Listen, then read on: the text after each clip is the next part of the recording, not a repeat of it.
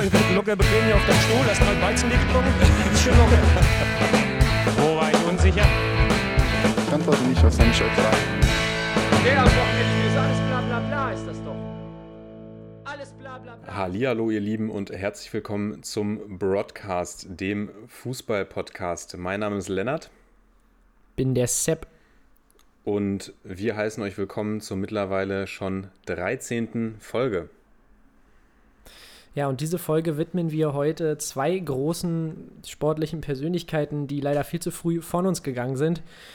Und wir beginnen mal mit der alles überstrahlenden Persönlichkeit, die letzte Woche von uns gegangen ist. Ähm, Diego Armando Maradona, mit 60 Jahren verstorben.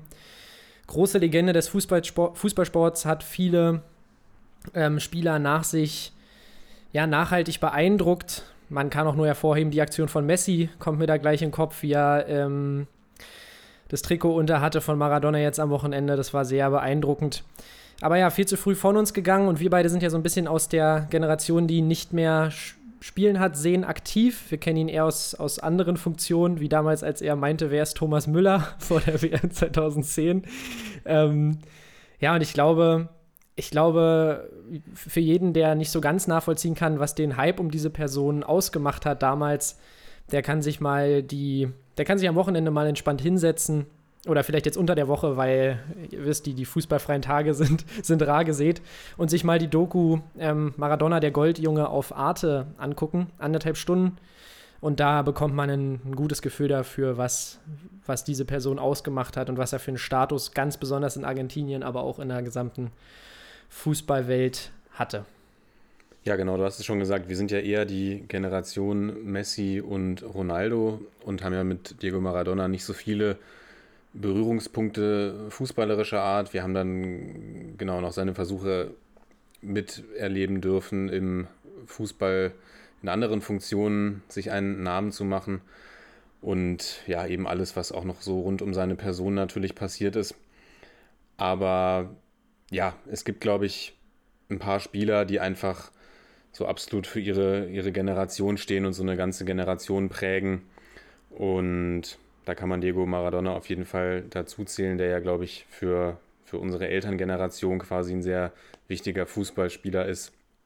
Und auch für viele, für viele heutige Fußballspieler ja immer noch ein großes Vorbild ist innerhalb Argentiniens, außerhalb Argentiniens. Und man hat ja auch die Szenen gesehen, da kommt mir jetzt direkt, kommen jetzt Bilder in den Kopf aus Argentinien, wie sich Fans von den Boca Juniors und River Plate, die sich ja eigentlich nicht ausstehen können, in den Armen liegen und gemeinsam trauern.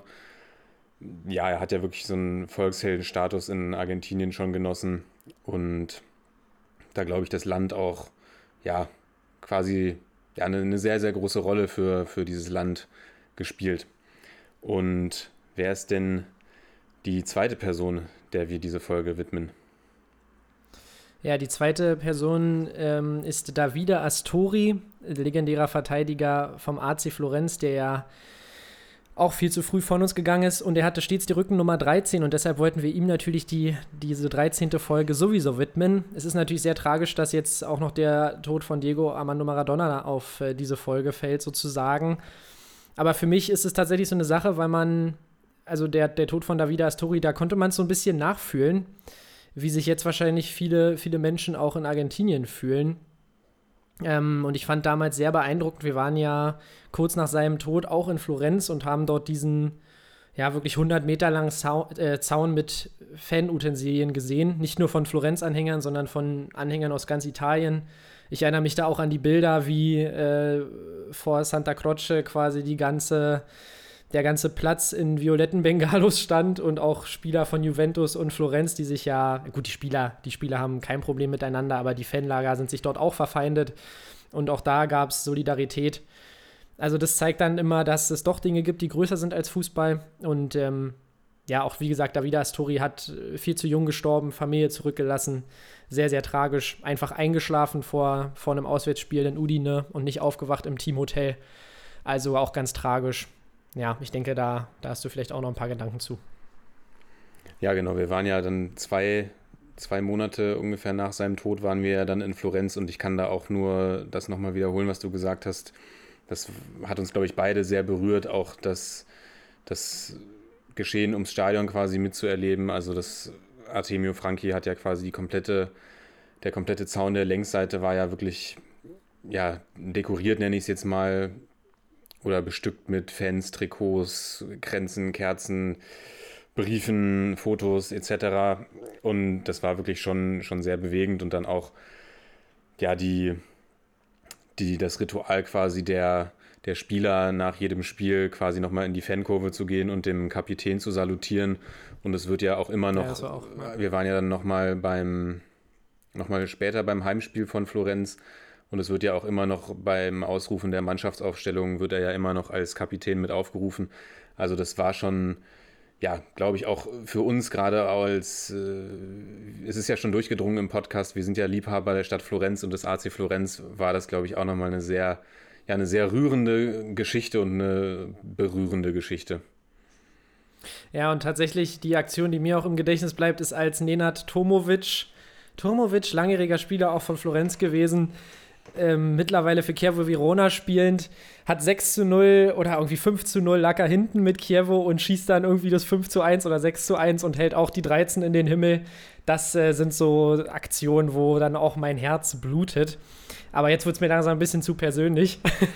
Nein, also wirklich, wirklich, äh, ich finde einfach schön, wie man dort den Namen in Erinnerung hält, auch mit der Kapitänsbinde. Wie du sagst, mit dem, also auf der Kapitänsbinde sind ja immer noch seine Initialen. Und ähm, das finde ich einfach großartig. Und ich denke, das sind beide Spieler. Diego Armando Maradona wird sowieso immer im Gedächtnis bleiben und ähm, Davide Astori, ja, in, zumindest in Florenz hält man seinen Namen in allen Ehren und ähm, das haben sie sich beide auch mehr als verdient. Ja, wie kommt man jetzt von so einem Thema irgendwie in die Bundesliga? Ich würde sagen, wir machen vielleicht noch einen kleinen Abstecher zur Nationalmannschaft. Was hältst du davon?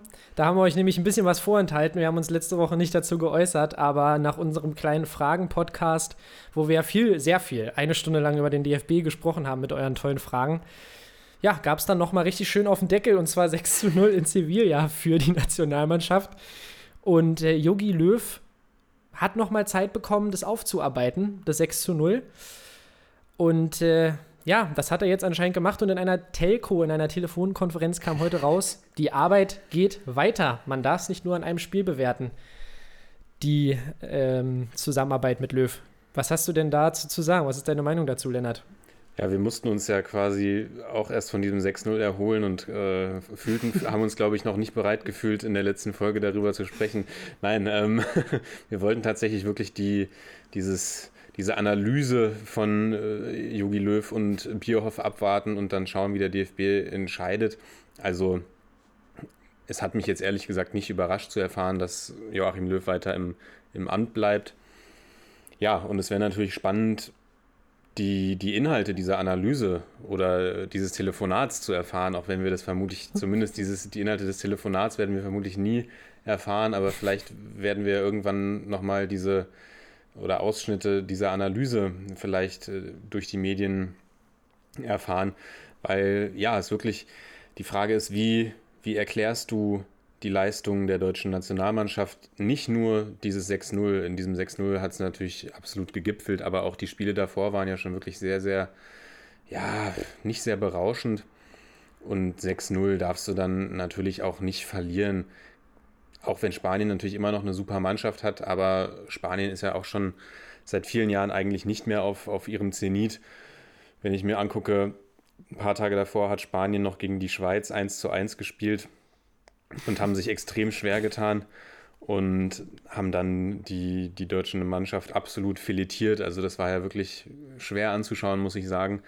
Und ja, ich bin wirklich gespannt, welche Schlüsse Joachim Löw und sein gesamter Stab quasi daraus ziehen und ob, ja, wie, wie man die, Mission EM angeht und wie man dann letzten Endes, wie man das aufarbeitet. Also nicht, wie gesagt, wie ich gesagt habe, nicht nur das Spiel gegen Spanien, sondern, sondern wie man die ganzen letzten Spiele, das ganze letzte Länderspiel ja eigentlich aufarbeitet, an welchen Schrauben man noch irgendwie dreht und ja, wie man dann im nächsten Jahr quasi zurückkommt und sich dann natürlich auch letztendlich während der EM präsentieren wird. Was sind denn deine Gedanken dazu? Ja, das, ich, also meine Gedanken sind, es wird wie ein Erdrutsch. Plötzlich äh, spielt die deutsche Nationalmannschaft auf, als gäbe es keinen Morgen mehr. Nein, also ich muss sagen, ich habe mittlerweile so ein bisschen die Schnauze voll, weil äh, trotz allem, ich, ich sehe tatsächlich irgendwie nicht kommen, dass jetzt da großartig Schlüsse draus gezogen werden. Und ich meine, du musst dir auch mal, auch mal überlegen, dass die EM eigentlich schon stattgefunden hätte. Und da hätte mich wirklich mal interessiert, wie das gelaufen wäre. Ich bin langsam echt ein bisschen pessimistisch. Und das, obwohl ich bei wirklich, also ich bin immer der Meinung, dass Deutschland diese klassische Turniermannschaft ist und schon in einem Turnier trotzdem auch eine gute Rolle spielen kann. Aber das gegen Spanien, das war absolut gar nichts. Die, das Tempo der Spanier hat uns komplett das Genick gebrochen.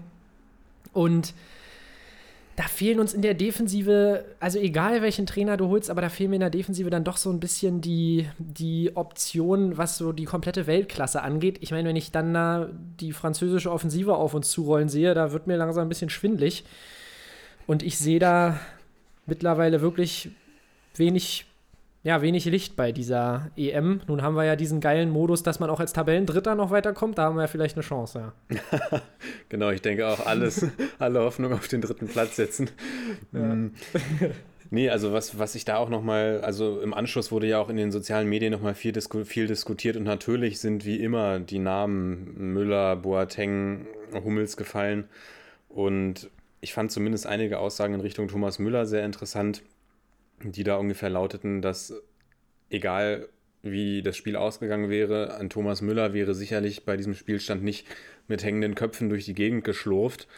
Und ja, wie du sagst, da muss man sich natürlich fragen, also klar, Manuel Neuer ist ein absoluter Führungsspieler, aber Manuel Neuer steht natürlich im Tor. Und von den zehn Feldspielern ja. hat man da wirklich eigentlich nur hängende Köpfe gesehen und hängende Schultern und keinen, der mal irgendwie ein Zeichen gesetzt hat, äh, da irgendwie ein Lautsprecher war. Und das ist die Frage, wer sich da auch, also auch von Toni Kroos war ich ja wirklich so genau. ein bisschen entsetzt. Ja.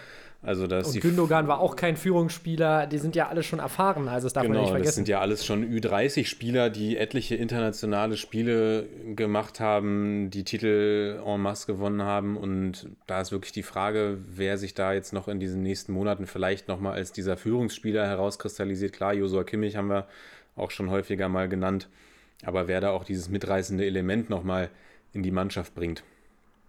Ja, und da wird aber auch viel Mist erzählt. Also ich habe jetzt auch dann schon so, da ab und zu gab es mal den Namen Max Kruse so in den Medien, in denen ich mich rumtreibe. Das sind vielleicht auch nicht immer die professionellsten. aber da habe ich mich dann auch gefragt, okay Leute, also jetzt brauchen wir auch nicht alles in Frage stellen. Ähm, nein, also die Frage ist wirklich, ich finde, man müsste jetzt zumindest mal sagen beim DFB, wir gucken jetzt vielleicht auch mal wieder ein bisschen darauf, wer wirklich Leistung bringt. Und das kann ein Thomas Müller sein, das kann ein Mats Hummels sein und auch ein Jerome Boateng, der bei Bayern so viele Spiele macht und die auch wirklich nicht unbedingt schlecht macht.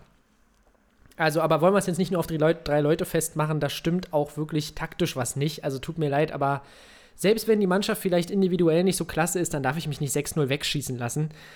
Also, ja, wir, wir werden das weiter beobachten, aber ich bin mittlerweile auch der Meinung, jetzt ist es zu spät, was zu ändern vor der EM. Yogi soll die EM machen und ich bin ihm immer noch dankbar für das, was er gemacht hat mit der Nationalmannschaft ähm, in den Jahren zuvor. Aber dann muss man wirklich mal ganz ernsthaft drauf gucken, ob das noch so weiter Sinn ergibt. Denn ja, wenn ein Jonathan Tah gefühlt irgendwie mehr Einsätze in der, in der Nationalmannschaft hatte, jetzt spielt er ja auch in der Bulli wieder ein bisschen mehr. Aber da, da ich, ist mir ist kein Wunder. Ohne die, ohne, ich möchte, möchte Jonathan Tah die Qualität nicht absprechen, aber da ist dann auch kein Wunder, dass er dann ein bisschen schwindig gespielt wird, wenn da plötzlich Spanien auf ihn zurollt. Ja, ich würde sagen, wir behalten das im Auge und genau. gehen zu einem, gehen in die Bundesliga und gehen zu einem Team, da spielt ein neu, neuer Nationalspieler, bei dem wir auf jeden Fall froh sind, glaube ich, momentan, dass er ja. in der Nationalmannschaft spielt und bei dem wir absolut keinen Veränderungsbedarf sehen. Das ist Riedle Baku. Und das Spiel am Freitagabend war Wolfsburg-Bremen und das ist 5 zu 3 ausgegangen. Weiß nicht, richtiges Eishockey-Ergebnis hier. und, und ein ganz unübliches Spiel für den Freitag, muss man ja wirklich sagen. Und auch für die Bremer. Ja, ich glaube, mehr Tore, ich glaube, da sind in dem einen Spiel mehr Tore gefallen als vorher in allen Freitagsspielen gefühlt. Also ähm, nagelt mich nicht drauf fest, aber könnte schon was sein. Ähm, ja, zusammenfassen, möchtest du es oder darf ich mal anfangen? Fang du ruhig an. Ähm, was ich mir hier als erstes aufgeschrieben hatte, war, dass mir wirklich jetzt schon in den letzten Spielen die Umschaltsituationen von Werder echt ganz gut gefallen haben. Und ähm, ja, man, man kann wirklich sagen, absolut sehenswertes Spiel, hat wirklich Spaß gemacht, dazu zu gucken. Wie du auch gesagt hast, Riedle Baku äh, hat, es, hat, hat sein Tor gemacht und auch wirklich mit einem mit einem starken Abschluss, kann man sagen. Also Hut ab. Und ähm, ja, obwohl Bremen das sechste 1 zu 1 wollte, ist, ist es am Ende nicht geworden, ist es das am Ende nicht geworden, weil sie dann durch Wout Lionel Brekalo. Du hast mir ja zwischendurch geschrieben, dass Brekalo plötzlich zu Brekalo plötzlich zu äh, Messi mutiert ist. Ich habe hier auch Josef Genau. Messi aufgeschrieben. Also schön. Ja, okay. Ich dachte mir schon, dass sowas kommt. Ja, der auch wirklich ein, zwei richtig geile Dribblings ausgepackt hat. Und ja, also wir müssen jetzt vielleicht nicht jedes Tor nochmal noch mal aufbröseln, aber auch ein Wout Wechhorst, der super gespielt hat und, und äh, geknipst hat. Ja, und vielleicht sagst du noch mal kurz was zu den Wolfsburgern, weil ich habe noch ein paar Gedanken zu den Bremern. Ja, also erstmal habe ich noch eine ganz interessante Story zu Riedle Baku, die mir irgendwie so am Wochenende zugeflogen ist. Das ist mir gar nicht, gar nicht bewusst gewesen. Also vielleicht weißt du es ja auch schon oder vielleicht wissen es auch schon viele unserer Hörer, aber ich hatte es irgendwie gar nicht so richtig auf dem Schirm. Nämlich war ja Riedle Baku auch beim FC Bayern München im Gespräch. Die hatten Okay. auch Interesse an einem Baku-Transfer und wer die Transfer der, Per- Transferperiode der Bayern aber noch so ein bisschen vor sich hat, der weiß, die ist sehr spät erst in, er hat sie sehr spät erst Fahrt aufgenommen.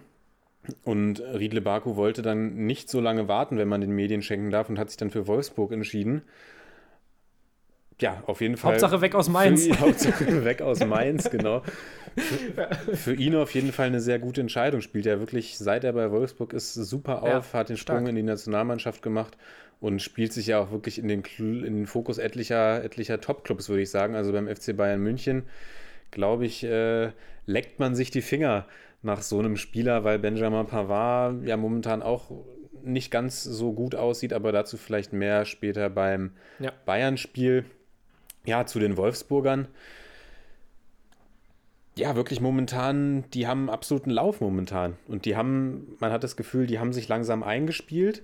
Also interessant, wirklich seit diesem kleinen Glasner Schmatke Eklat Affront, den es da gab, geht es Ja. geht's nur in eine Richtung für die Wolfsburger, nämlich nach oben. Man steht jetzt auf Platz 5, hat immer noch kein Saisonspiel verloren und ist wirklich in Schlagdistanz. Gut, die Bayern sind fünf Punkte weg, aber sonst in Schlagdistanz eigentlich zu allen Clubs, die noch davor stehen.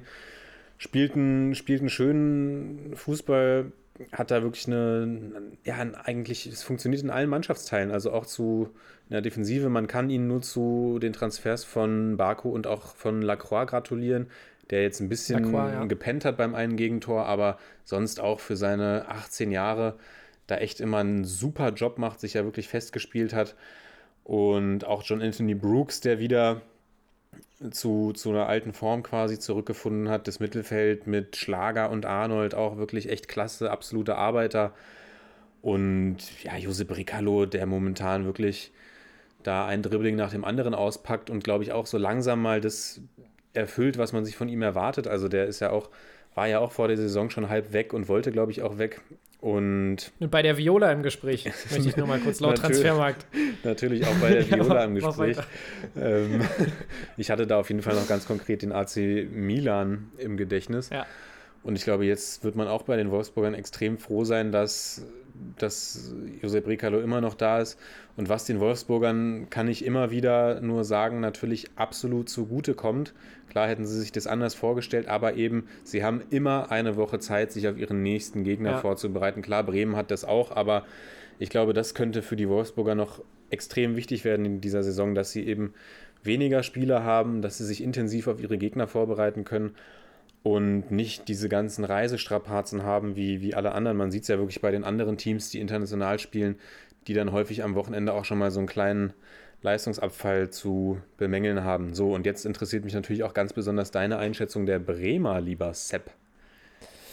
Genau. Und zwar muss ich wirklich sagen, die Bremer, es war ja gefühlt jetzt in diesem Spiel jeder Schuss ein Treffer, muss man Ja. mal dazu sagen. Ja. Aber die Bremer haben mir trotzdem auch offensiv ganz gut gefallen. Und ähm, wie gesagt, ich glaube, wir brauchen jetzt die Defensivreihen nicht so sehr lobend hervorheben, aber es war halt dadurch ein sehr sehenswertes Spiel.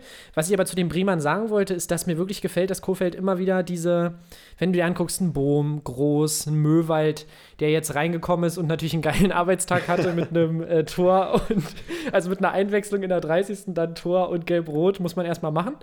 war ein geiler Arbeitstag, aber trotzdem, dass äh, da immer wieder Spielern das Vertrauen geschenkt wird.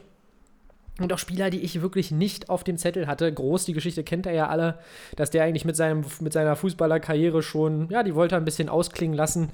Und dann wurde er plötzlich in die erste Mannschaft von, von Bremen gezogen und spielt jetzt da, macht dann einen ganz guten Job. Genau, und da ähm, merkt man wirklich, dass ein bisschen an der Defensive auch geschraubt wurde, auch wenn jetzt die, dieser Spieltag ein schlechtes Beispiel ist, wenn man fünf Buden kassiert hat.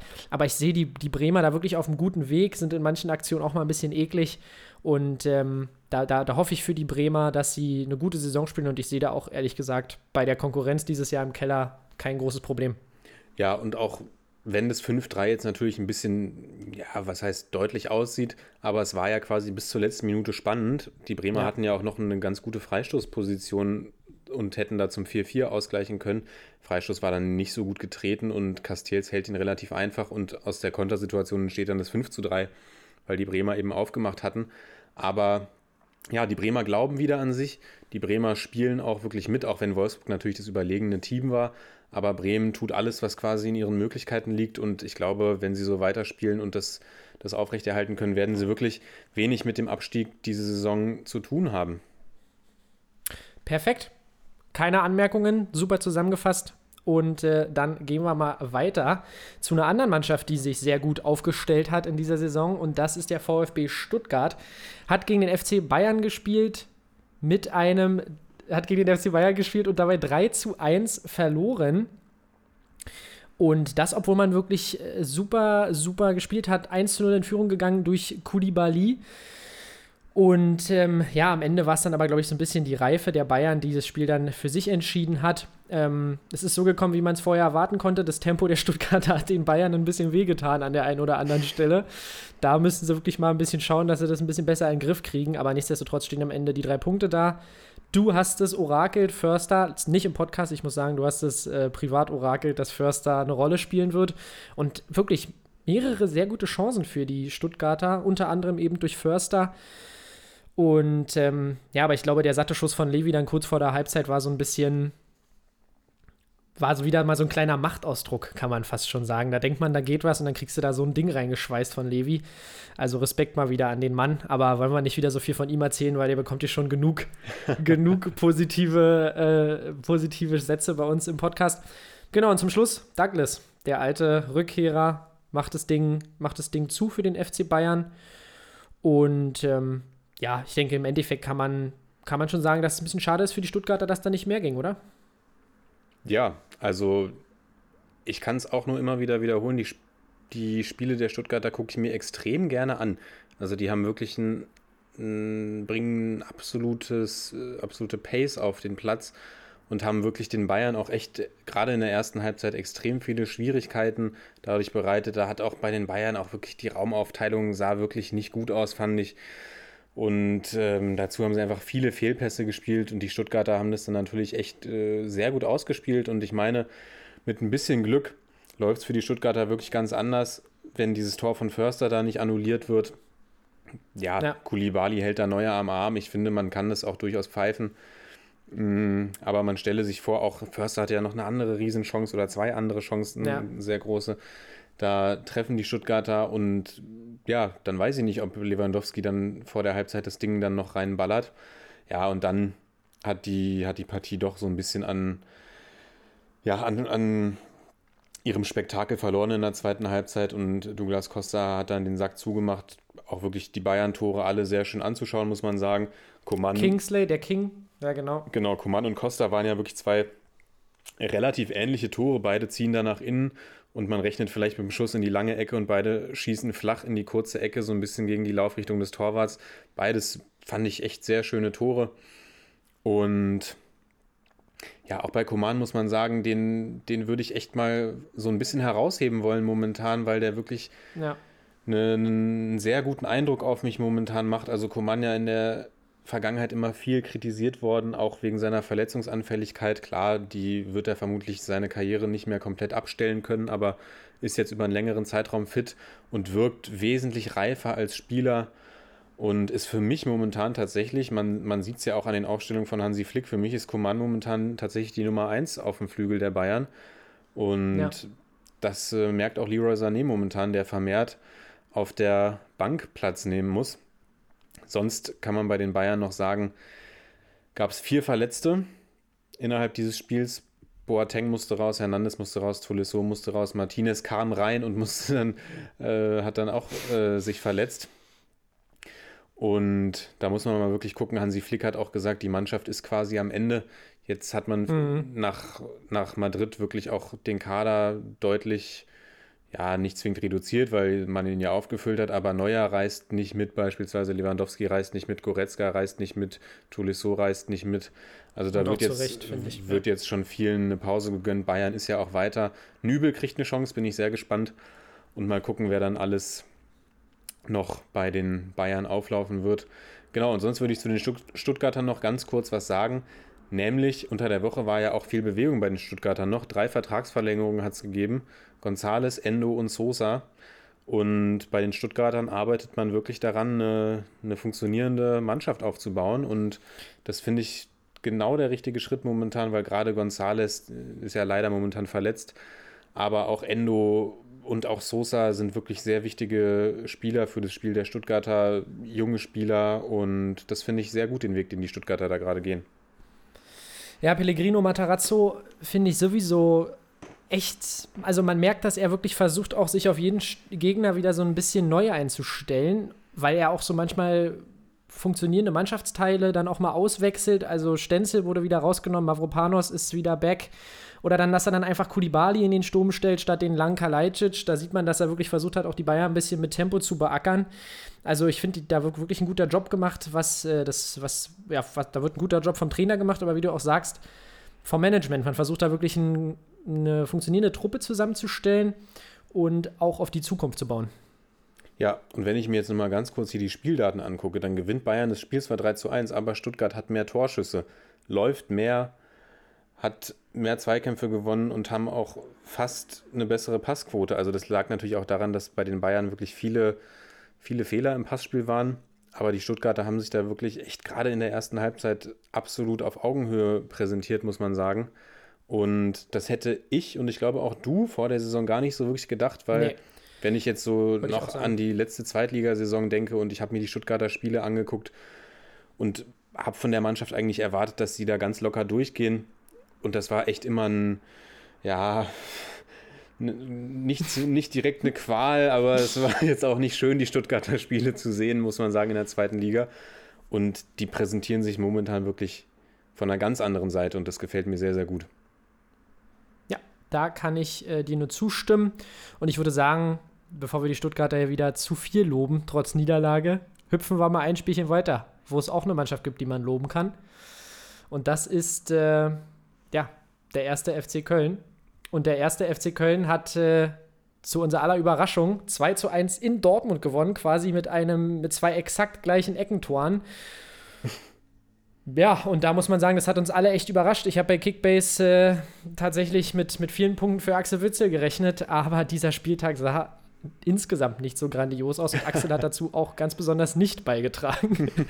ähm, ja, was soll man dazu sagen? Es hat sich mal wieder gezeigt, dass die Dortmunder auf dem Weg zu einer möglichen Meisterschaft Punkte lassen. Man hat ein geiles Team zusammen und man schafft es wieder gegen eine Mannschaft, die seit Ewigkeiten ohne Sieg war, zu verlieren. So ein bisschen Aufbaugegnertum gibt es ja dann beim BVB immer wieder mal. Ich erinnere letzte Saison, kann ich nur immer wieder sagen, an den Sieg von Union Berlin in der alten Försterei gegen Dortmund. Dann gab es das Unentschieden gegen Paderborn. Also es werden regelmäßig Punkte liegen gelassen gegen die vermeintlich kleinen Teams. Und dann ist natürlich extrem bitter, dass man zweimal wirklich fast die, das gleiche Eckentor reinbekommt. Also sowas darf dir als Topmannschaft natürlich nicht passieren. Und das tatsächlich so ein bisschen entgegen dem Trend. Man dachte, Lucien hat sich, Lucien Favre hat sich jetzt ein bisschen gefestigt im Sattel. Haaland hat in der Champions League wieder rasiert, Sancho mit einem sehenswerten ähm, Freistoß auch gegen Brügge. Ja, und dann kriegst du wieder so ein Ding rein und ähm, verlierst schon äh, wieder in der Bundesliga, oder das heißt schon wieder gegen Augsburg wurde ja auch verloren. Ähm, gegen Bayern wurde verloren, also da kann man schon verlieren gegen die Bayern, aber nichtsdestotrotz gegen diese Kleinteams darfst du die Punkte in meinen Augen nicht liegen lassen. 30% Ballbesitz und zwei Ecken reichen können. Ja, also Dortmund war natürlich überlegen, das, das ist klar. Aber mich ärgern dann tatsächlich auch so ein bisschen solche Kommentare, wie ich sie dann auch vermehrt im, so in sozialen Netzwerken gelesen habe, wie, ja, das haben sich die Dortmunder wieder selbst verbaut, bla bla bla bla bla, dass man dann quasi alles nur anhand der vermeintlich schwachen Leistung der Dortmunder festmacht. Klar, Dortmund hat jetzt nicht ihren, ihren besten Fußball gespielt, aber da muss man sich dann natürlich auch fragen, okay, woran liegt das? Und das liegt dann vielleicht ja. eben auch mal daran, dass die Kölner es den Dortmundern extrem schwer gemacht haben, mit den Mitteln, die ihnen eben zur Verfügung stehen und die einen im Abstiegskampf zur Verfügung stehen. Und Köln hat eben das gemacht, was man machen muss, wenn man so weit unten steht, nämlich gekämpft. Also die Kölner sind zehn Kilometer im, im Team mehr gelaufen als die Dortmunder fast. Das ist natürlich auch schon mal eine, eine ordentliche Zahl. Und haben dann eben wirklich eiskalt ihre Standardtore oder ihre Standardsituation genutzt. Wenn ich ans, ans Augsburg-Spiel zurückdenke, da war es, glaube ich, auch ein Standardtor von Udo Kai. Da sind die Dortmunder ganz offensichtlich ein bisschen anfälliger.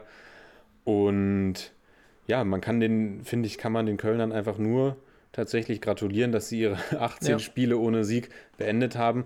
Und ich meine, es erwartet ja jetzt wirklich keiner von den Kölnern, dass sie, dass sie jetzt anfangen, Dortmund auseinanderzuspielen. Das, ja. das kann man ja von einem Abstiegskandidaten auch rein von dem, was im, im Kopf vorgeht und von dem, wie das Selbstvertrauen ist, gar nicht erwarten. Aber Köln hat eben das gemacht, was sie machen können und das haben sie sehr gut gemacht und dann finde ich, ja, finde ich das auch den Kölnern einfach nicht, nicht gerecht zu sagen, ja, ach, das haben die Dortmunder sich jetzt wieder selbst genommen, etc. Ja. pp. Also da finde ich, kann man den Kölnern auch äh, ihre Credits durchaus zukommen lassen. Am Ende hatten sie natürlich Glück, dass unser Golden Boy Erling Haaland ja. da eine, eine Riesenchance vergibt. Also das ist man von ihm ja gar nicht mehr gewohnt, dass er solche Dinger liegen lässt. Und das war dann letzten Endes die, die letzte Aktion quasi dieses Spiels. Und da schließen wir vielleicht auch noch mal ganz kurz an die letzte Folge an. Da haben wir nämlich gar nicht mehr darüber gesprochen, ob wir denn die Golden Boy-Auszeichnung für Erling Haaland gerechtfertigt finden. Und vielleicht holen wir das jetzt einfach noch mal nach, mein Lieber.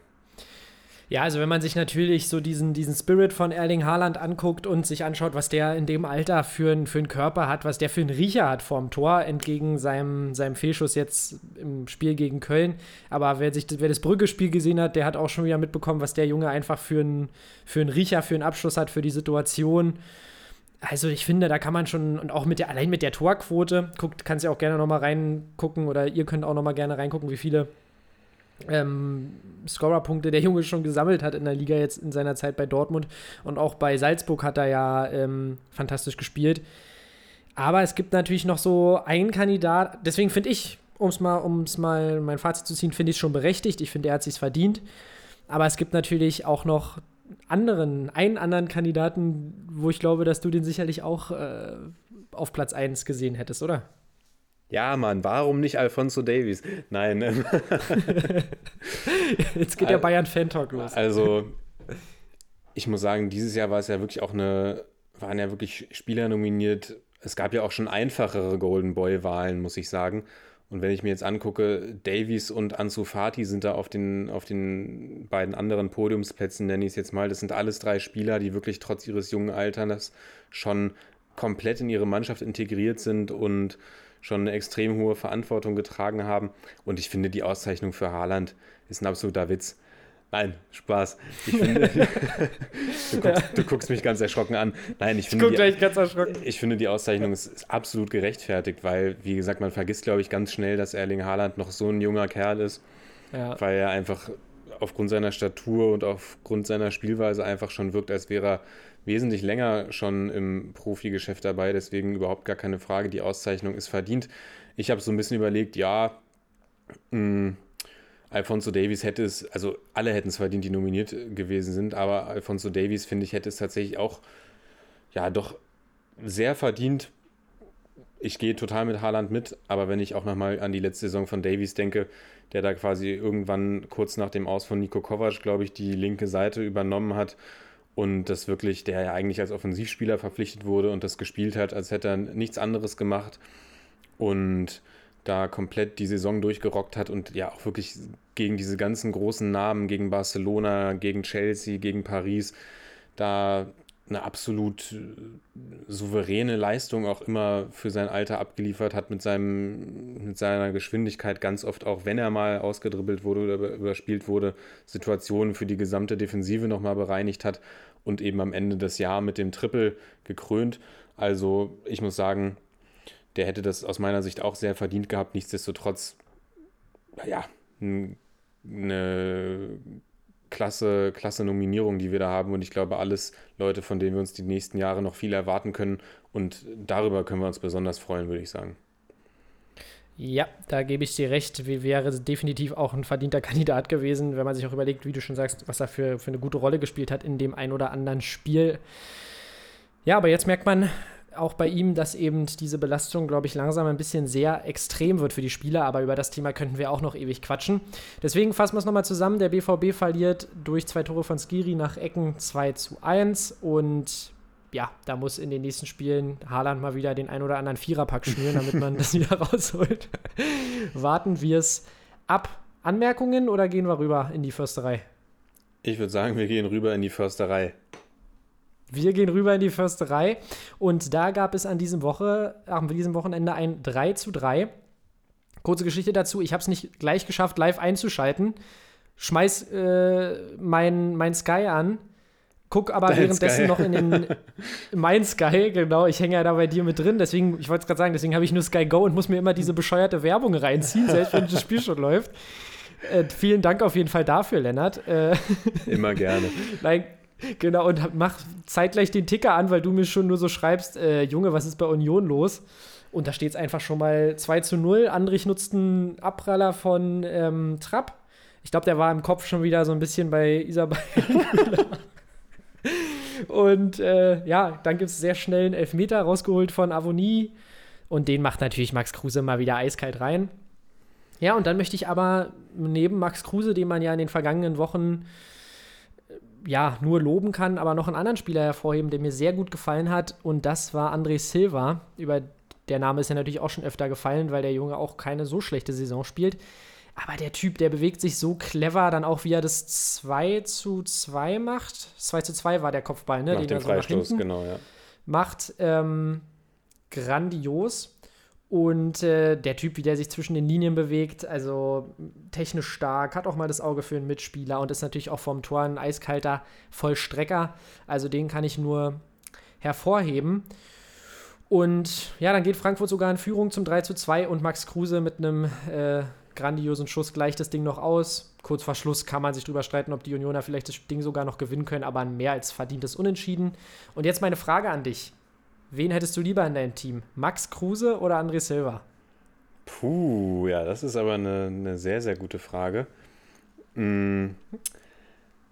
Also erstmal kann ich mich nur anschließen, was du zu André Silva gesagt hast. Auch ein Spieler, den ich sehr gerne mag und den ich auch schon vor seiner Zeit in Frankfurt hin und wieder mal beobachtet habe hat ja beim AC Milan gespielt, war dann auf Leihbasis beim FC Sevilla. Der ist mir da sehr sympathisch, weil ich, glaube ich, vor zwei Jahren beim FIFA Ultimate Team seine Informkarte relativ am Anfang des Spiels mir geholt habe und die dann tatsächlich sehr lange gespielt habe, weil der einfach eine sehr, sehr angenehme Mischung hatte aus körperlicher Präsenz, Tempo und einen sehr, sehr starken Abschluss.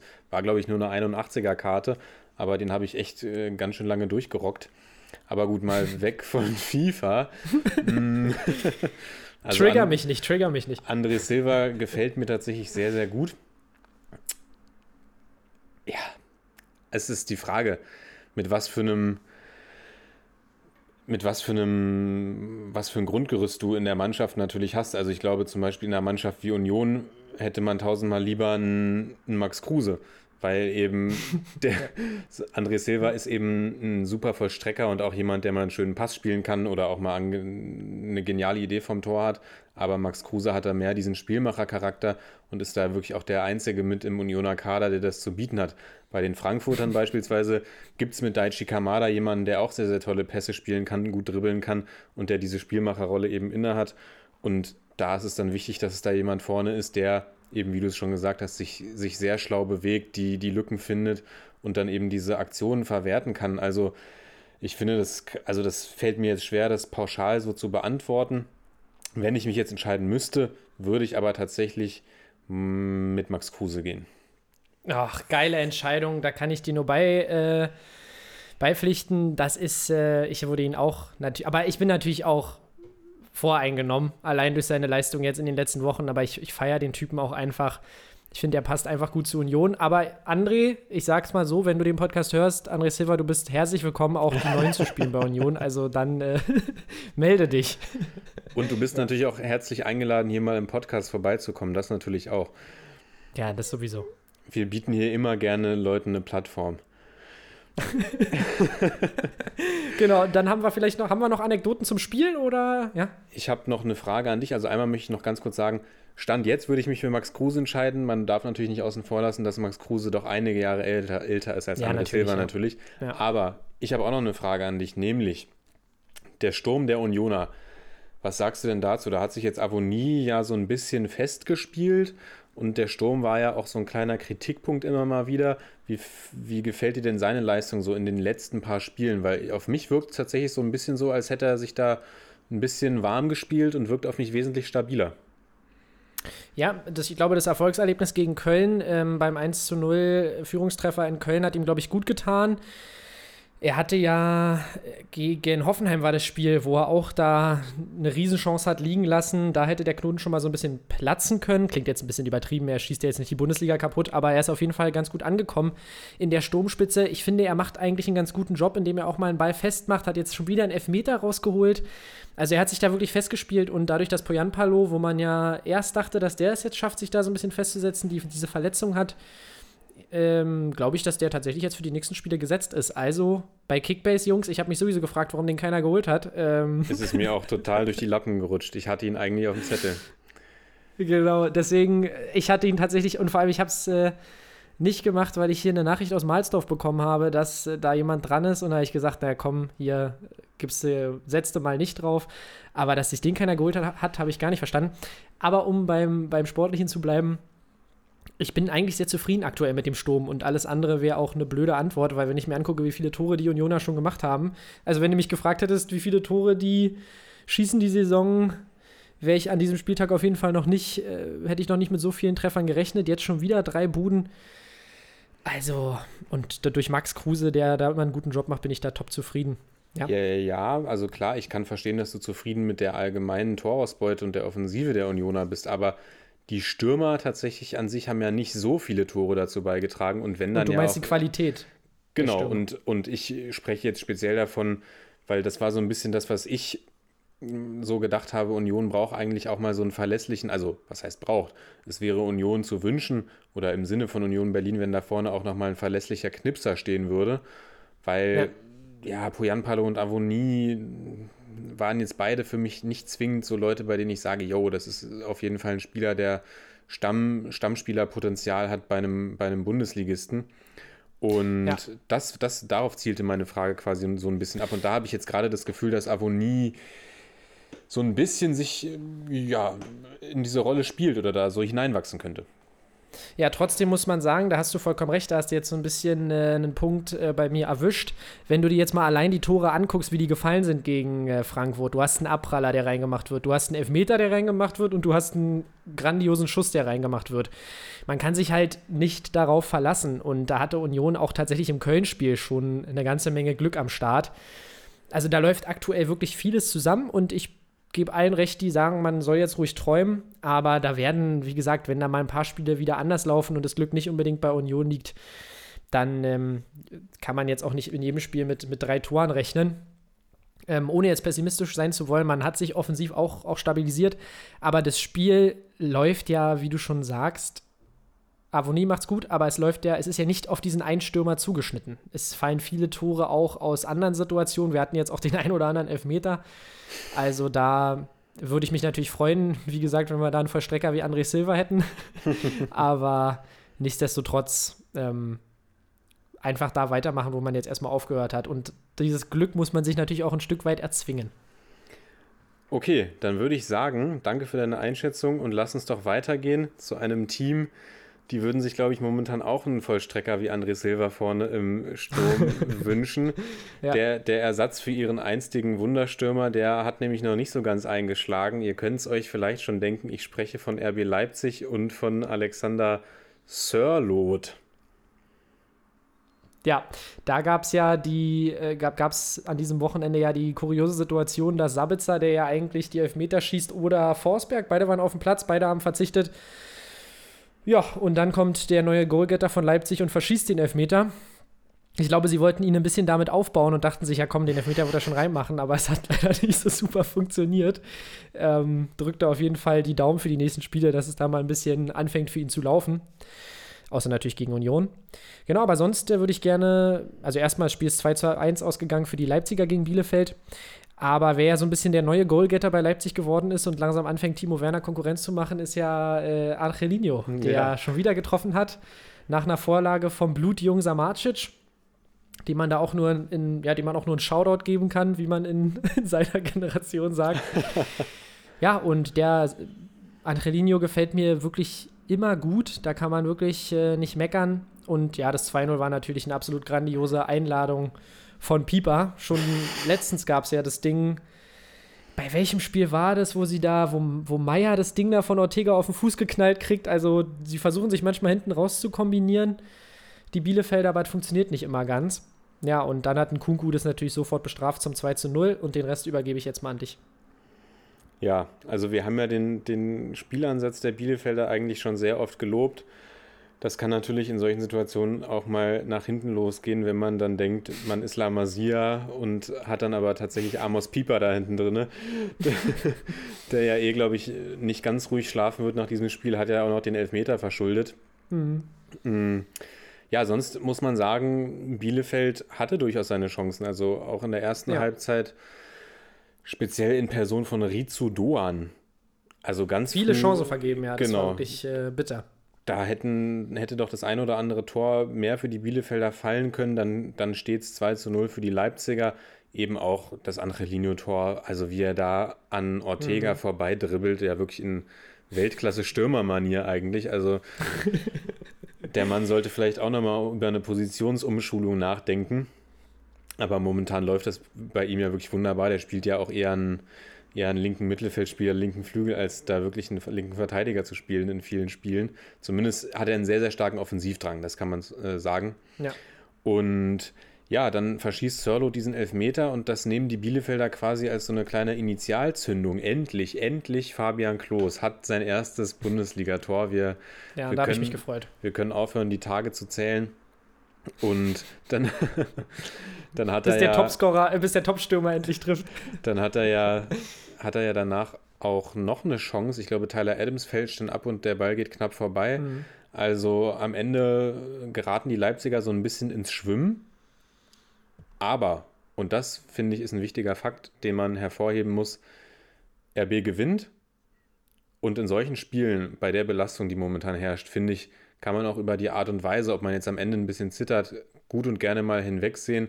Wichtig ist einfach, dass man die drei Punkte einfährt, man bleibt oben dran. Und ja. ja, interessant, dass die Leipziger ihre Spiele gewinnen, die Dortmunder nicht. Kann man jetzt nicht pauschalisieren, aber die Leipziger momentan wirklich auf einem sehr, sehr guten Niveau und kriegen das alles, finde ich, auch ganz gut gemanagt, was so diese hohe Belastung angeht. Genau, und den Punkt habe ich mir auch aufgeschrieben. Also ich halte trotz meiner gewissen äh, Antipathie zu den Leipzigern viel von der Mannschaft an sich. Denn wie du schon sagst, die managen die Belastung echt gut, haben viele viele starke Spieler mit einer äh, großartigen Qualität im Team, die aber auch so ein bisschen unterschiedliche Typen abbilden. Also allein wenn du dir anguckst, welche Op Optionen sich da schon in der Sturmspitze bieten, zum Beispiel Jurari Paulsen kannst du auch mal rausnehmen. Ähm, und du hast ja auch immer noch im Mittelfeld so viele Optionen und bei Leipzig kann man sich nie sicher sein, wie die spielen. Ich glaube, das ist auch für einen Gegner tatsächlich ähm, anstrengend, das abzuschätzen. Und trotz dieser großen Rotation holen sie ihre Punkte, wie du schon sagst. Und das nach der bitteren Niederlage in der Champions League, ähm, wo ja auch mal wieder schön geschweibt wurde, kann man sagen, wo PSG sich damit 1 zu 0 durchgesetzt hat, obwohl Leipzig wirklich ja, das Spiel eigentlich an sich gerissen hat. Und da muss ich dann auch Respekt zollen. Natürlich kann man vom Konstrukt halten, was man möchte. Aber rein vom Coaching wurde da auch ein super Job gemacht von Nagelsmann und seinen Nagelsmännern. Und jetzt haben wir nächste Woche das Topspiel und was denkst du denn da? Das Gipfeltreffen Bayern gegen Leipzig. Was denkst du denn da? Wer wird sich da am Ende durchsetzen? Oh, ich äh, bin jetzt einfach mal mutig und sag Leipzig. Leipzig 2 zu 1. Sage ich jetzt mal. Wow, okay, bin ich sehr gespannt, was wir dann, dann nächste Woche zu besprechen haben. Ich komme alleine aufgrund meines Phantoms, sage ich natürlich, das wird ein stabiler 3-1-Sieg für die Bayern, gerade mit Blick darauf, dass die Okay. Bayern unter der Woche jetzt ihre, ihre ganz großen Leistungsträger schonen können und die Leipziger ja wirklich auf Punkte in der Champions League angewiesen sind. So, dann lass uns doch mal zum absoluten Leckerbissen des, des Samstags, des Samstagnachmittags kommen. Freiburg-Augsburg. Miam, miam, miam, miam, miam. Yam, yam, yam. Mm, lecker. ja, ich würde sagen, ich dachte schon, wir lassen es vielleicht einfach raus. Nein, es ging 1 zu 1 aus und das ist ja eigentlich der, das klassische Ergebnis. Der Bully, reiten wir jetzt nicht lange drauf rum, war wirklich ein langweiliges Spiel. Du hast es vorhin schon äh, vor der Aufnahme zu mir gesagt, die Konferenz war da so gefühlt irgendwie einmal für fünf Minuten, äh, zweimal hingeschaltet für fünf Minuten insgesamt und äh, das war's dann auch. Ja, Du kannst ja mal vielleicht kurz was äh, zum, zum Spiel sagen. Wie hast du die Torschützen gesehen? Fandst du spannend? Bist du eingenickt? Ja, also hätte ich nur das Spiel auf Einzelspiel geschaut, wäre ich vermutlich eingenickt. Also beide Teams waren wirklich ja, extrem ungefährlich und äh, darauf bedacht, keine Fehler zu machen, was man, den, was man den beiden Teams jetzt gar nicht unbedingt übel nehmen kann, muss ich natürlich sagen. Vor allem den Freiburgern nicht, die sich ja wirklich jetzt leider so ein bisschen im Abstiegskampf wiederfinden. Von den Augsburgern, finde ich, hätte man sich auch durchaus eine etwas mutigere Spielweise erwarten können. Ich meine, die stehen auf dem achten Platz und haben sich in dieser Saison bis jetzt wirklich eigentlich überhaupt nichts vorzuwerfen. Klar, die nehmen natürlich auch das Unentschieden gerne mit, was im Endeffekt auch, auch leistungsgerecht war, wie ich finde. Klassischer FIFA-Kommentatorenspruch, ein leistungsgerechtes Unentschieden. Entschieden. Ja, Ja. aber kein Leckerbissen, kein Spiel, über das man jetzt großartig viele Worte verschwenden muss, finde ich.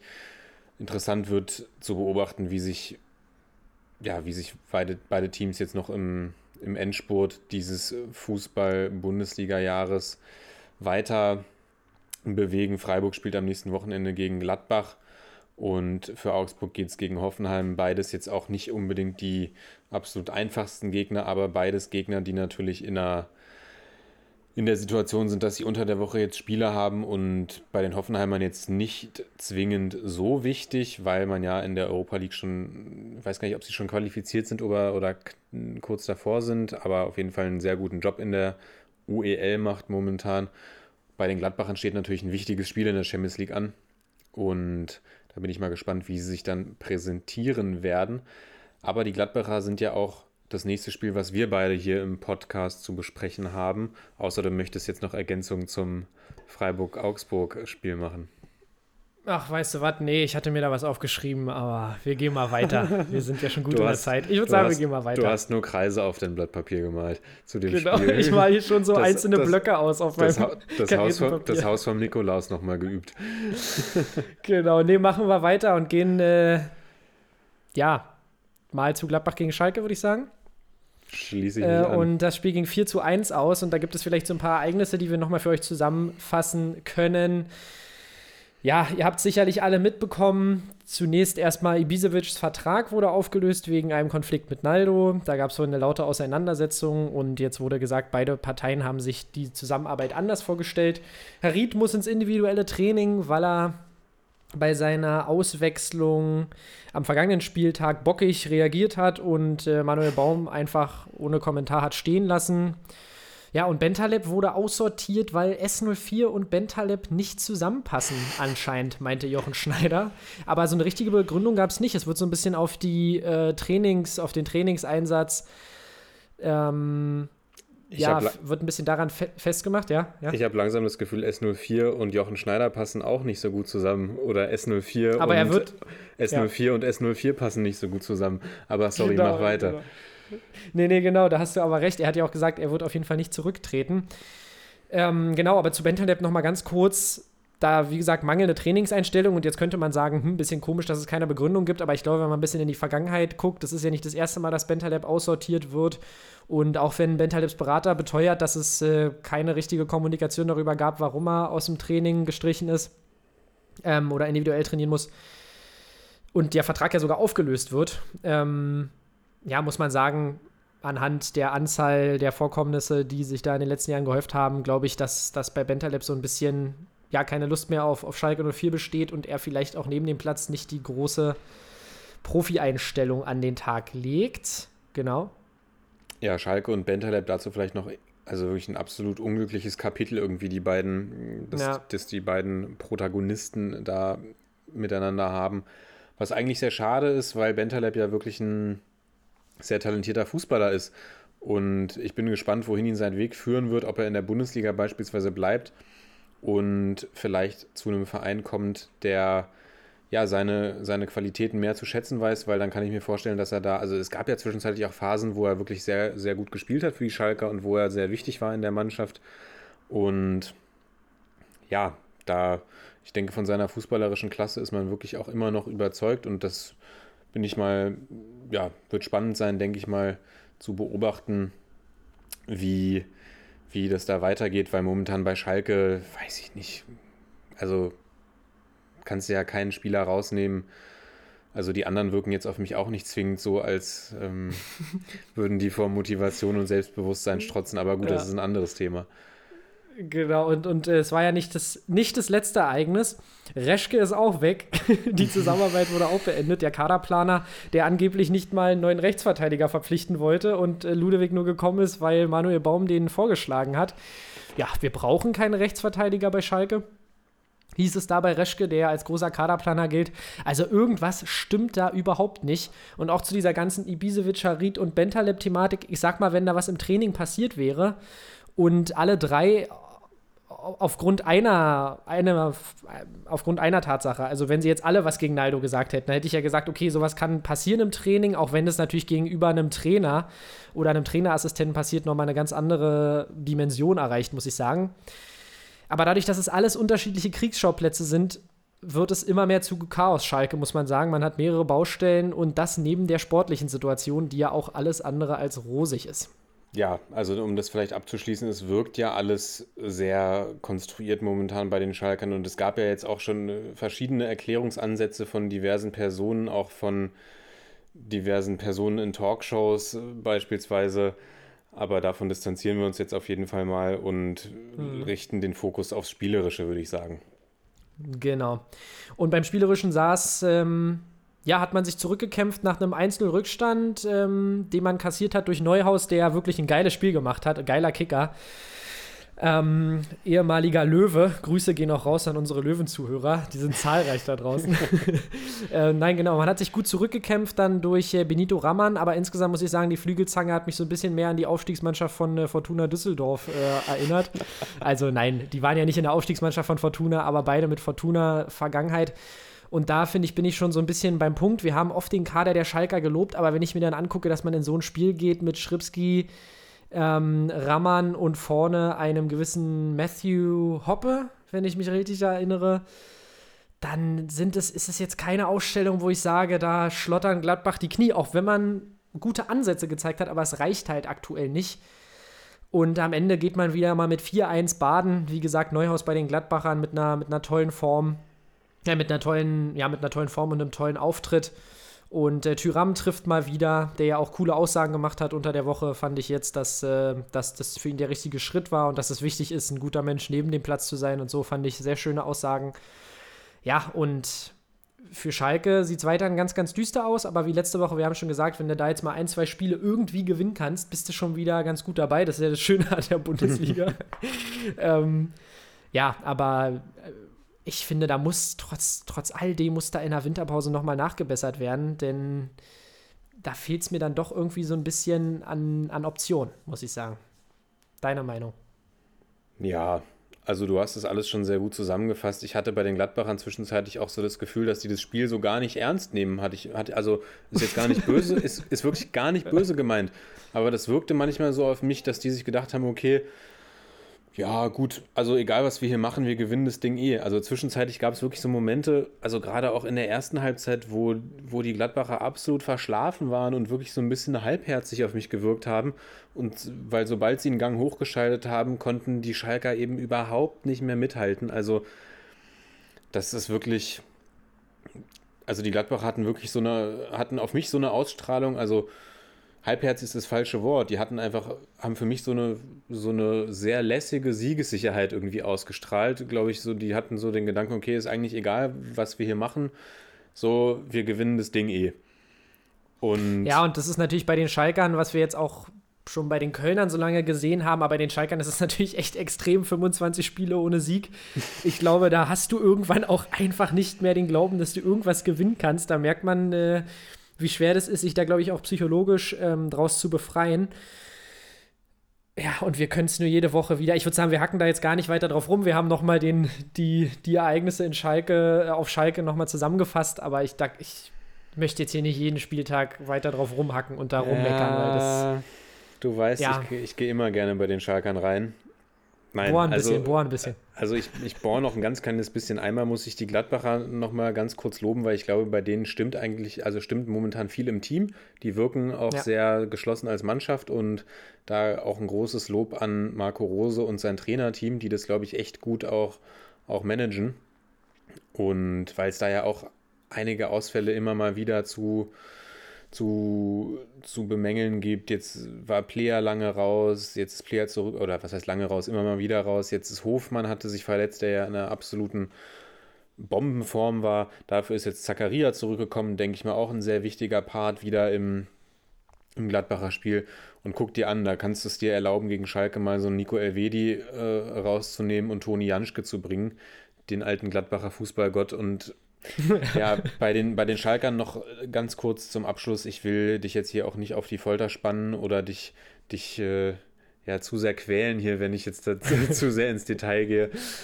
Ja. Also du hast es schon angesprochen, diesen psychologischen Effekt und ich glaube, dann kann es vielleicht auch gar nicht mal so schädlich sein, zu sagen, okay, ich werfe jetzt so einen Matthew Hoppe aus Genau, ja, der zweiten verstehe Mannschaft ich, ja. rein.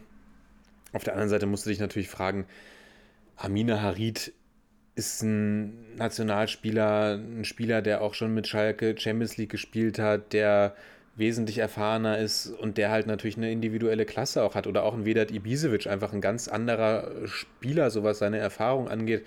Und ich glaube, gerade so ein Ibisevic beispielsweise könnte dir eigentlich in solchen Situationen echt viel geben.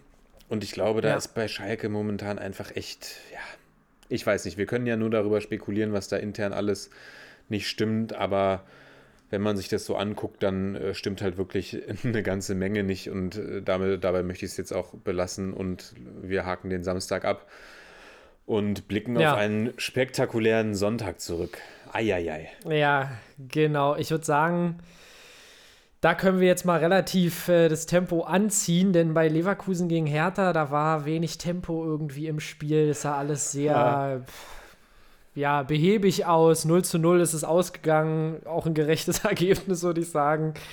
Also, ja, Lennart, da fehlen mir so ein bisschen die Worte. Da möchte ich gar nicht, äh, muss ich jetzt gar nicht so überragend viel drauf eingehen, außer dass mir die Hertha tatsächlich nicht so super gut gefallen hat und ich da jetzt wirklich ein brisantes äh, Spiel gegen die Unioner sehe. Aber damit ha- hake ich das mal für mich schon mal ab.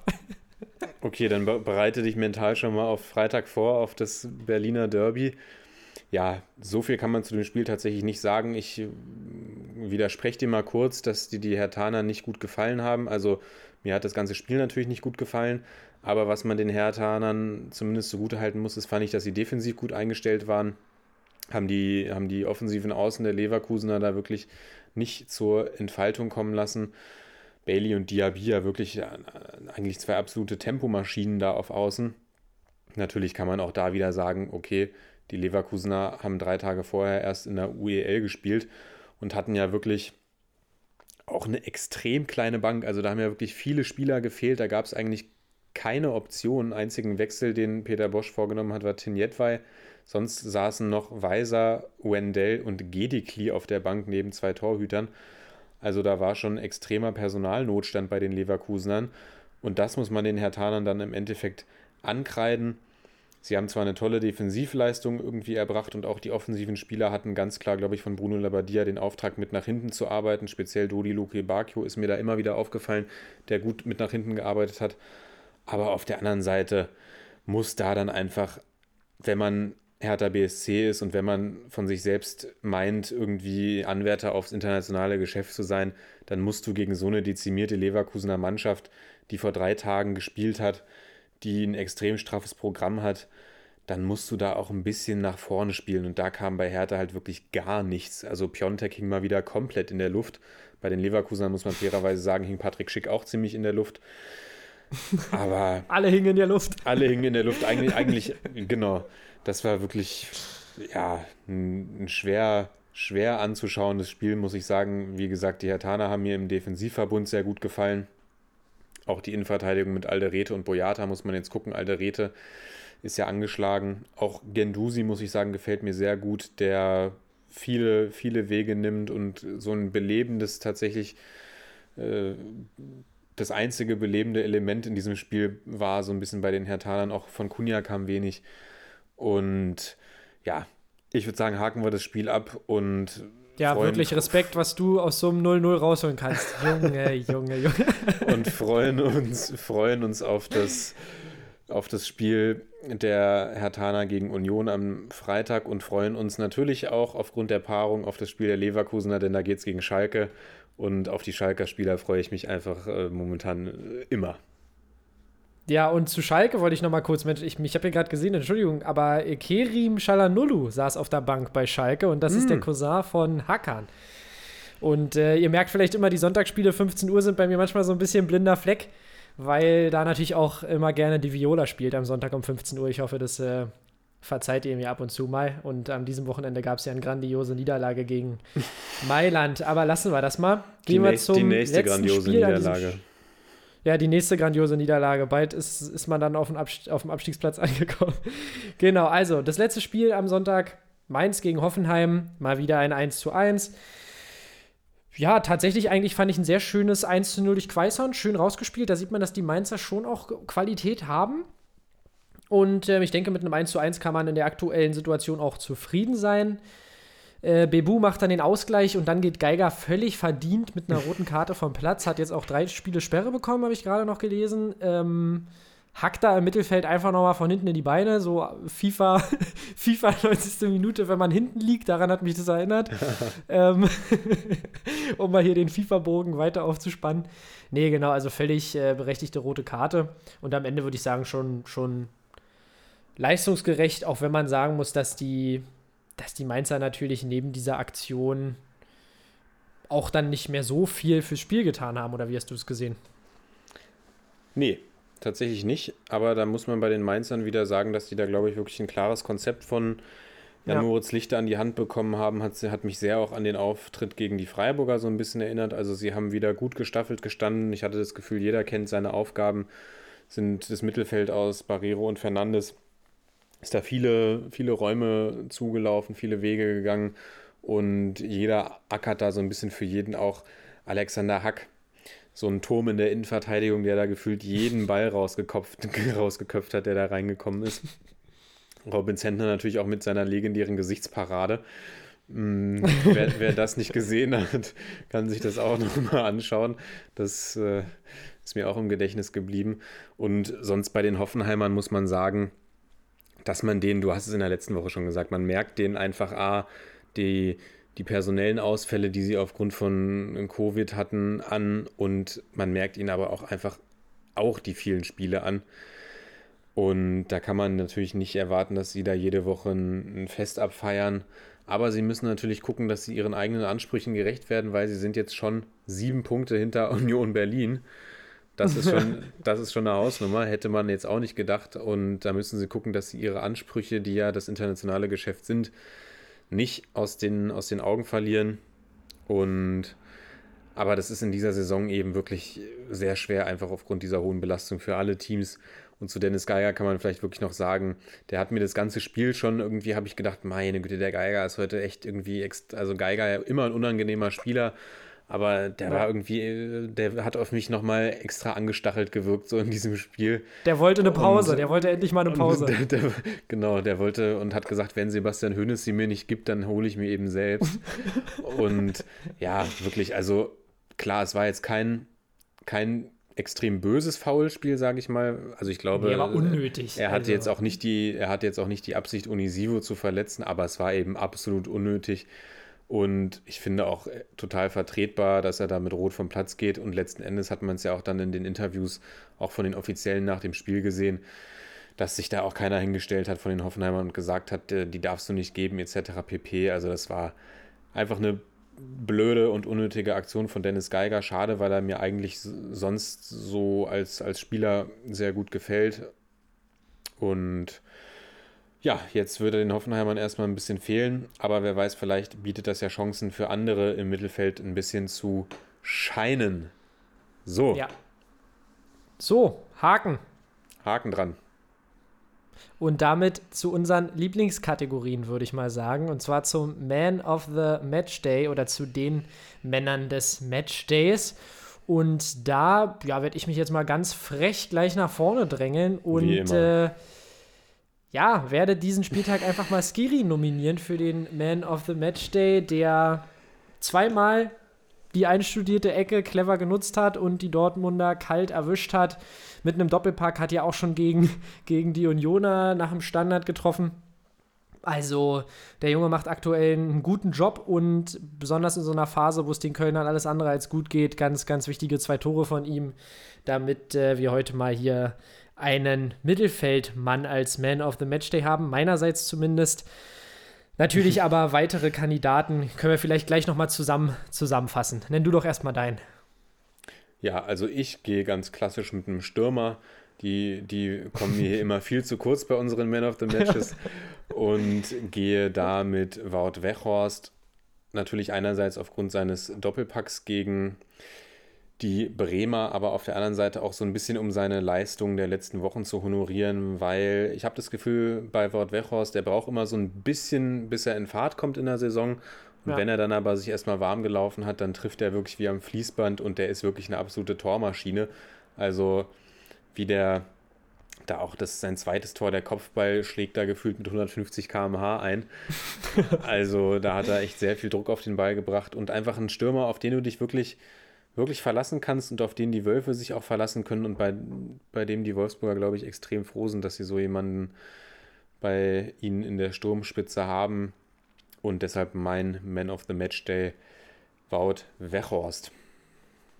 Ja, sehr schön. Wir können ja noch vielleicht ein paar Kandidaten nennen. Die können wir ja einfach mal nur namentlich benennen. Also für mich auf jeden Fall äh, der King, Koman, muss man natürlich nennen.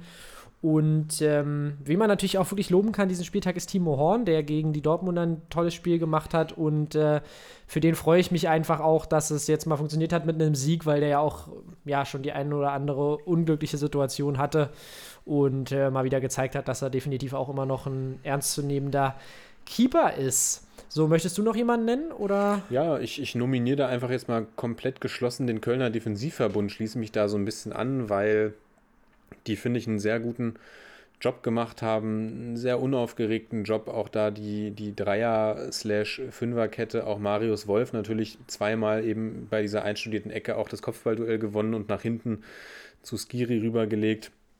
Und wen man da vielleicht, also auch Sebastian Banau für mich immer wieder so ein Spieler, bei dem ich sagen muss, echt ein unterschätzter Verteidiger in der Bundesliga, finde ja. ich.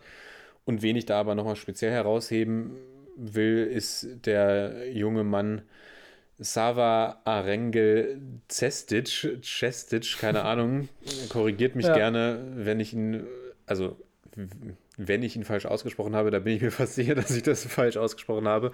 Mm, aber der da quasi ins kalte Wasser geworfen wird von Markus Gistol, sein erstes Bundesligaspiel macht mit 19 Jahren und dann ja, da natürlich Leute gegen sich hat wie Haaland, Sancho, Brandt, Witzel, Reus. Entspannt. Und dann und dann einen sehr guten Job macht, finde ich. Und ja, das hat mir sehr gut äh, gefallen bei den Kölnern insgesamt. Deswegen so eine kleine Gruppennominierung, die Kölner, Kölner Defensive.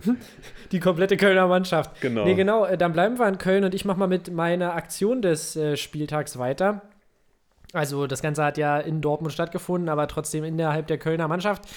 Ich habe nämlich, äh, ja, tatsächlich war es einfach der Moment, wo ich mitbekommen habe, dass Wolf zweimal die, den Kopfball verlängert und damit zwei Assists sammelt und ich ihn kurz vor Matchday-Beginn bei Kickbase noch rausgehämmert habe, weil ich mir dachte, Junge, der wird sowas von weggeschossen von Dortmund.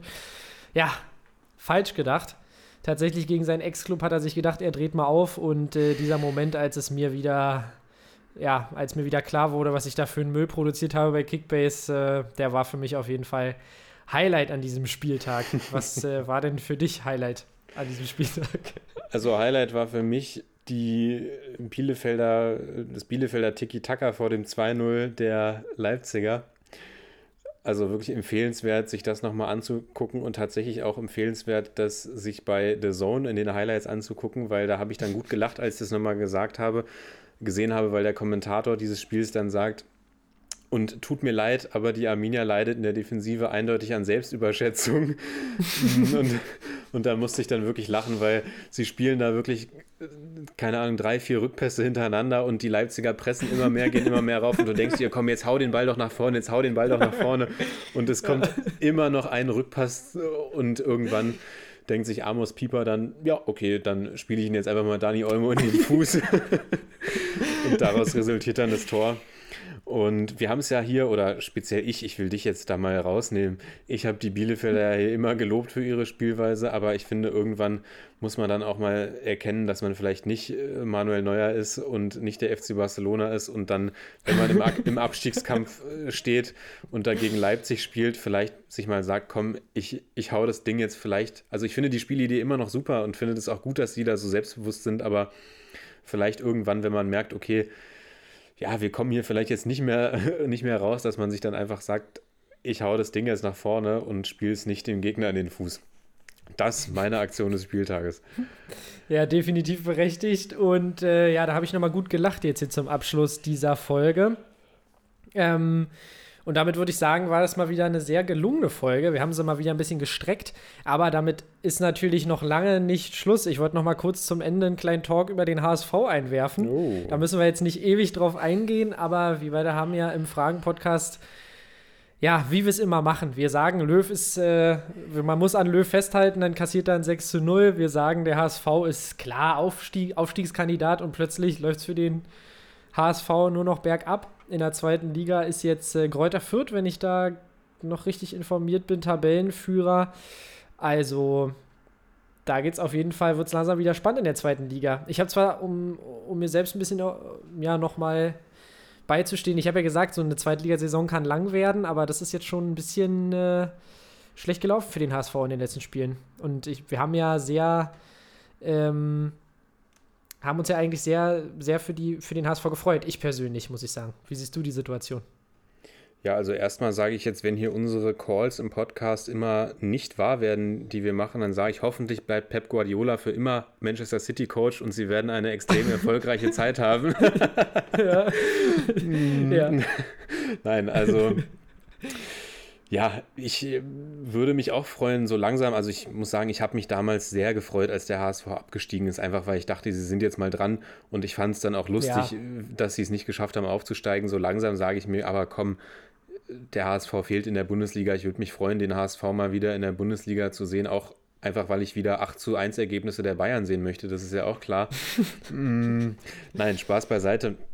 Ja, wir haben es wir besprochen im Podcast, waren uns wirklich sicher, dass die Hamburger das ganz solide machen und dann kommt jetzt am Wochenende wirklich wieder so ein komisches Spiel gegen die Heidenheimer, in dem man eine 2-0-Führung verspielt und damit dann auch die Tabellenführung. Man ist natürlich immer noch in Schlagdistanz und ich bin tatsächlich auch immer noch davon überzeugt, dass, dass die Hamburger aufsteigen werden. Aber da muss man sich auch wirklich fragen, was da dann immer für Mechanismen greifen bei den Hamburgern, dass man immer wieder, immer wieder in diese Negativspiralen gerät und da sein, seine Leistung, sein Potenzial nicht abrufen kann. Also das wird auch interessant werden, das weiter zu beobachten und ich würde sagen, wir behalten das Ganze mal im Auge und werden zu gegebener Zeit immer mal wieder darüber sprechen. Genau, also es ist natürlich klar, dass man jetzt nicht durch die zweite Liga sliced und da irgendwie mit 34 Siegen durchgeht. Allerdings ist es natürlich jetzt vier Spiele ohne Sieg. Da muss man dann schon beim HSV mal gucken. Die letzten zwei Spiele verloren, jetzt von Kühlwetter ganz kalt erwischt, war ja das Wortspiel, was ich oft gelesen habe. Und mit Heidenheim verbindet, mit Heidenheim verbindet den, den HSV ja sowieso eine interessante Geschichte auch aus der letzten Saison. Ich glaube, da gab es noch mal ein paar Flashbacks. Nein, deswegen, also ich kann mir schon sehr gut vorstellen, dass sie weiterhin natürlich äh, im Aufstiegsrennen dabei sind, aber wir haben schon gesehen, das waren sie letzte Saison auch und da muss jetzt mal wieder ein Erfolgserlebnis kommen, damit äh, unser geliebter HSV den Ausstieg wieder zurück in die Bundesliga schafft. Ich würde es mir tatsächlich nämlich auch wünschen. Und was ich mir auch wünschen würde, ist, dass ihr weiterhin so fleißig am Podcast pumpen seid und auch unsere kommenden Folgen weiterhin so toll unterstützt. Und äh, ja, damit bedanke ich mich mal wieder für eine tolle Folge mit dir, Lennart, und ähm, bedanke mich bei unseren Zuhörern und hoffe, dass unser Weg weiterhin, äh, ja, weiterhin läuft. Dass unser Weg weiter so steil nach oben geht. ja, ich danke. Steil. Ich danke wie immer auch dir. Wir sehen uns ja dann vermutlich oder hören uns ja dann vermutlich am nächsten Dienstag, weil es ja nächste Woche, glaube ich, wieder ein Montagsspiel gibt. Naja. Ah, äh, ja, glaube schon. Das heißt, auch für euch, nächste Woche wird der Podcast wieder etwas später erscheinen oder einen Tag später. Aber natürlich wünschen wir uns weiterhin, wie auch jetzt schon immer, euren Support, der wirklich super ist. Wir freuen uns sehr darüber, dass wir so eine ja, so eine stabile und treue Fanbase aufgebaut haben, dass ihr immer wieder einschaltet in den Broadcast und freuen uns natürlich wie immer auch über jede Form von Feedback, die ihr uns zukommen lasst und über Verbesserungsvorschläge oder Vorschläge an sich. Genau, damit von meiner Seite würde ich sagen, verabschiede ich mich, wünsche euch eine gute Woche, macht's gut, ciao, ciao. Genau, bis dahin, ihr Lieben, ciao.